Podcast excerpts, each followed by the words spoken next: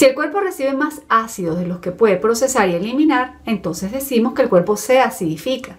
¿Qué genera acidez en el cuerpo? Bueno, pues todos pensamos a primera instancia que la alimentación es el único factor que genera acidez en el cuerpo, porque siempre estamos escuchando el tema de la dieta alcalina. Sin embargo, existen otros factores como la contaminación ambiental, la sobrecarga electromagnética por el lado de los aparatos electrónicos, el estrés excesivo y continuo al que estamos sometidos si no logramos mantenernos en equilibrio, también puede verse a microorganismos que nos pueden provocar enfermedades o bien infecciones. Se genera con alimentos que también provocan reacciones en nuestro sistema inmunitario cuando son confundidos con patógenos de los cuales se tiene que defender. Nuestro cuerpo también genera ácidos al realizar sus procesos metabólicos de manera rutinaria. Cuando respiramos, generamos CO2, es decir, ácido carbónico. Cuando las células reciben oxígeno y nutrientes, se generan residuos ácidos. Cuando realizamos ejercicio y sentimos esas agujetas, es porque se genera ácido láctico. El déficit de insulina también produce ácidos, así como las deficiencias en el funcionamiento de los riñones. Inclusive, a medida que vamos envejeciendo, nos vamos volviendo más ácidos. Estos residuos metabólicos, a medida que se van produciendo, deben irse eliminando. La sangre se filtra, se limpia y vuelve al circuito 24 horas al día sin parar. ¿Y quién realiza esto en nuestro cuerpo? Estos procesos de eliminación de residuos altamente tóxicos se realizan por las vías de desintoxicación, hígado, riñones, pulmones y piel. Y entonces, ¿cuál es el problema? El problema sucede cuando nuestro organismo tiene que poner en marcha continuadamente los mecanismos compensatorios para mantener el pH interno en equilibrio debido a todas las cargas ácidas o alcalinas que está recibiendo, especialmente a través de la alimentación. Si nuestra alimentación entonces es persistentemente ácida, el cuerpo se sobrecarga en sus funciones. Por lo tanto, debemos intentar ingerir alimentos que no aporten una carga de ácido a nuestro organismo o, en la medida de lo posible, que el conjunto de esa ingesta de alimentos pues sea equilibrada o predominantemente alcalina. Si bien es difícil controlar todas las causas acidificantes, sobre todo las ambientales, existen algunas recomendaciones que podemos seguir para mejorar y optimizar el funcionamiento de nuestro cuerpo de tal manera que mantenga su equilibrio y seamos lo más saludables posibles que podamos alejar la enfermedad de nuestras vidas lo más posible. ¿Qué ocurre entonces si todos estos sistemas de desintoxicación, hígado, pulmón, eh, riñones y piel comienzan a minorar su nivel de respuesta y comienzan a fallar por todo este tema del exceso de acidez? Pues entonces van a empezar las manifestaciones, por ejemplo, problemas en la piel como dermatitis o psoriasis, enfermedades autoinmunes, retención de agua, sobrepeso y celulitis, por toda esa grasa que se crea cuando hay mucha toxicidad, porque en este caso la grasa actúa como un protector y envuelve las toxinas que no logra eliminar y las guarda como si fueran saquitos. Descalcificación de los huesos, perdemos calcio y magnesio, entonces también se producen los tirones, los dolores musculares, hipertensión porque puede haber pérdida de potasio y magnesio, malestar general, o el sistema linfático, que es como decir la cañería de nuestro cuerpo, se congestiona y entonces pueden sobrevenir los problemas y las enfermedades. El cuerpo siempre trata de contrarrestar esta acidez, ya sea reteniendo líquidos para diluir y dispersar los ácidos, neutralizando los ácidos, secuestrando minerales de las estructuras óseas para formar sales que precipiten esos ácidos, pudiéndose generar entonces la osteoporosis, drenando los ácidos por la mucosa o por la piel, si ahí vemos que si el sudor es excesivamente ácido, la piel entonces comienza a resentirse y se quema de, acuerdo a su grado de acidez. Entonces va a sobrevenir una dermatitis, una psoriasis o en las mucosas, por ejemplo, eh, salen esas llaguitas en la boca tan fastidiosas que se, puede, que, se, que, que se sufren a veces. También se puede padecer de úlceras, de colitis ulcerosa. Finalmente, las células pueden morir o mutar. Entonces consideremos estas claves importantes primero que nada. Nuestro cuerpo es aproximadamente, ya sabemos, el 70% de agua. Un cuerpo limpio, pues obviamente funciona mejor cuando está limpio por dentro. La matriz extracelular que baña nuestras células debe estar limpia. el pH cambia. Si cambia puede haber una enfermedad celular. Las células sanas de nuestro cuerpo utilizan oxígeno. El oxígeno produce alcalinidad. Por lo tanto, los tejidos sanos son alcalinos. Lo contrario es ácido. Y las células cancerígenas, por ejemplo, son ácidas y pueden vivir sin oxígeno. Privar a una célula de oxígeno durante 48 horas hace que ésta muera o mute. Es importante entonces saber que las sustancias ácidas rechazan el oxígeno y las alcalinas lo atraen. Acá es donde llegamos a nuestro tema favorito que encierra siempre todo, nuestro estilo de vida. Y yo te pregunto, ¿realizas ejercicio físico regularmente? ¿Tienes contacto con la naturaleza y tomas el sol? ¿Vives rodeado y conectado de aparatos electromagnéticos? ¿Tienes mucho estrés diario? ¿Cómo están tus emociones? ¿Cómo está esa área? ¿Las estás manejando bien? ¿Cómo es tu alimentación? ¿Sientes que realmente tienes un equilibrio mente-cuerpo? Cuando oxigenamos, alcalinizamos y es por esto que es importante realizar ejercicio físico. Y si es en la naturaleza, muchísimo mejor. Te invito a que, camines descalzo siempre que puedas en la grama, en la tierra, en la arena. Esto libera las cargas negativas no es misticismo, lo aclaro, es totalmente físico y científico. Las causas psíquicas del estrés y emociones desencadenan enfermedad porque se ven afectadas las defensas del cuerpo. Si estás inmunodeprimido es más fácil enfermarse. ¿Qué podemos hacer entonces para restablecer este equilibrio? Si somos el 70% de agua, suena lógico pensar que debemos darle a nuestro cuerpo agua y alimentos que lo nutran y que lo mantengan hidratado y oxigenado.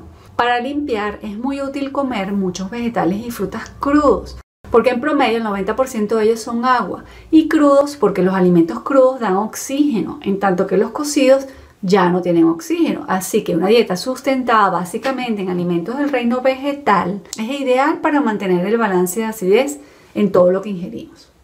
No se trata de que los alimentos del reino vegetal cocinados sean malos, porque de hecho hay algunos que deben ser cocinados para romperles la membrana de celulosa, perdón, de celulosa que tienen y que es altamente resistente. Caso de las legumbres, por ejemplo, que si no las cocinamos, pues no podríamos obtener sus beneficios.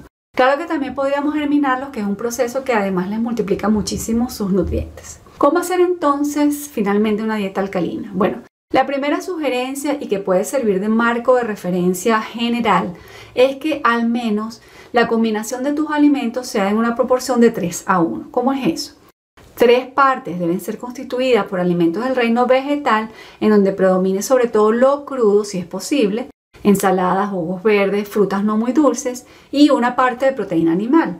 Recordemos que cocinar los vegetales no es malo, solo que los crudos pues te van a aportar más oxígeno. Más oxígeno, más alcalino menos oxígeno, más ácido. Otra idea que puede complementar eh, es la práctica de un día a la semana completamente dedicada al reino vegetal. Y si son más días, pues mucho mejor. Una dieta alcalinizante se puede hacer poco a poco también, eliminando aquellos alimentos que nos producen más acidez, que son más acidificantes. Antes es bueno aclarar que los alimentos no son ácidos o alcalinos según su sabor. A grandes rasgos podemos decir que acidifican todos los alimentos refinados y las azúcares, eh, las harinas y, los azúcares, los alimentos de origen animal, incluyendo los lácteos, el cacao, el café y el alcohol. Son alimentos alcalinizantes los vegetales de hoja verde, las frutas y algunos frutos secos. El azúcar blanca, por favor, refinada. No nos aporta nada, nos roba calcio y otros minerales alcalinizantes para poder metabolizarse te baja la energía aunque en el momento te la sube. Es una droga muy parecida a la cocaína y crea adicción. Leche animal. En la etapa adulta la producción de la enzima lactasa va disminuyendo y si la lactosa no se digiere bien, pues el cuerpo la va a reconocer como un agente extraño. El consumo de la leche también está relacionado con las fracturas óseas.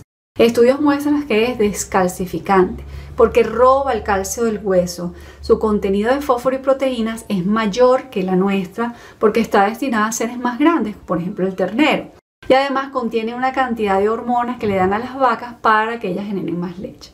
Si aún así tú quieres seguir consumiendo leche porque pues te gusta, te gusta tu cafecito con leche, es mejor la de cabra. Por ejemplo, es más digerible. O decántate por las leches vegetales, que hay muchas y son de muy buena calidad. Si tu preocupación es obtener calcio, tienes que saber que muchos otros alimentos tienen calcio, el brócoli, las espinacas, la col rizada, la selga, los grelos y el carto. El café, por esto de la cafeína que roba calcio de los huesos y aunque reporta muchos beneficios, realmente se obtienen es del café verde. Sobre todo evita si es torrefacto. En ese tueste se producen sustancias como la acrilamida, nada beneficiosa. Los refrescos o gaseosas que contienen cafeína y fosfato que también roban calcio y son muy acidificantes. La sal refinada Tiene derivados del aluminio para evitar que se apelmace y esto está relacionado con enfermedades mentales. En su lugar utiliza la sal marina no refinada o la del Himalaya que tiene muchos minerales con efecto alcalinizador y no retiene líquidos. La carne en exceso pues también es, es, acidificante. Aun cuando es una proteína muy completa, su exceso es malo.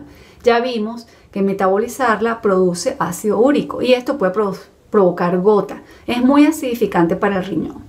Aquí es conveniente, ya lo decía en mi video claves para adelgazar parte 2, su consumo debe ser moderado y acompañado preferentemente con vegetales para tener una mejor digestión y no se produzcan fermentaciones. Las grasas trans, que son grasas artificiales como la de la margarina, las hidrogenan para darles la textura y son también muy acidificantes. El alcohol en altas dosis es acidificante.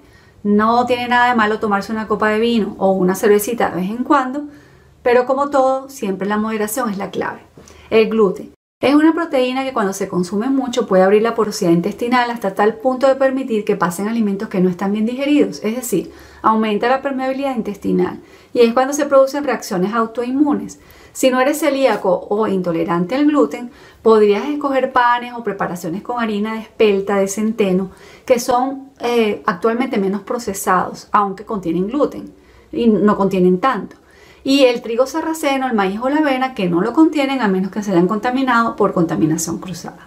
Evita comer alimentos eh, elaborados con harinas refinadas y evita los alimentos procesados siempre que te sea posible. Comer más natural y frescos es mejor, es una mejor elección, visita más el mercado. Evita el exceso de fruta alta en fructuosa, las muy dulces. También genera muchos triglicéridos y además trata de no consumirla con las comidas porque se puede producir fermentaciones que son ácidas por la diferencia en la velocidad con la cual se digieren. Acuérdate que las frutas son carbohidratos simples que se digieren mucho más rápido y si se quedan atrapadas con el resto de los alimentos en la digestión, tienden a producir gases, es decir, se produce una fermentación que es ácida.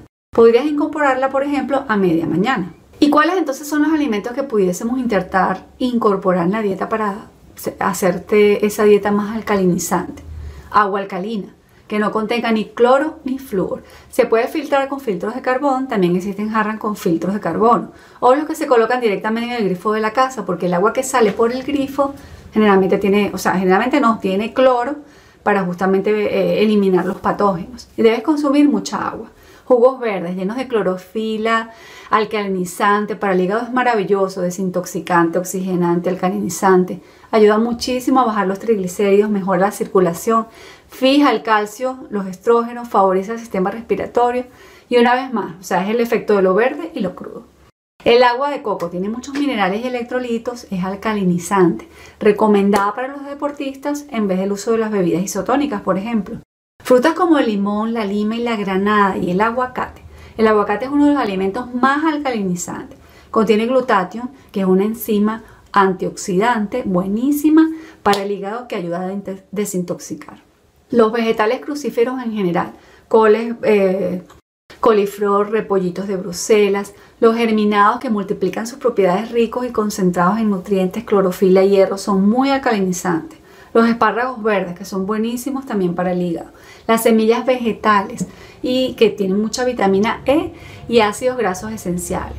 Los aceites de coco y oliva, que son los más recomendados para cocinar. Y también puedes consumir aceites de lino, sésamo y aguacate, pero por favor no cocines con ellos. Crudos y ensaladas, vegetales, cereales integrales con verduras. El pescado azul, pero cuidado con el exceso, sobre todo de atún de emperador, porque generalmente acumulan mucho mercurio. Las infusiones, pues te las recomiendo. Las gelatinas preparadas con agar-agar. Realiza siempre cenas ligeras porque el organismo a esas horas ya no está destinado a realizar digestiones pesadas. La dieta moderna es muy ácida, por lo que damos al cuerpo mucho trabajo. Y cuando el cuerpo se comienza a cansar, se comienzan a presentar los problemas. Y no debemos esperar esto. Siempre estamos a tiempo de cambiar la ruta. Y como decía Paracelso, Nada es veneno y todo es veneno. La diferencia está en la dosis. Ha sido un placer para mí estar nuevamente con ustedes. Los espero en un próximo video. Un fuerte abrazo y hasta la próxima.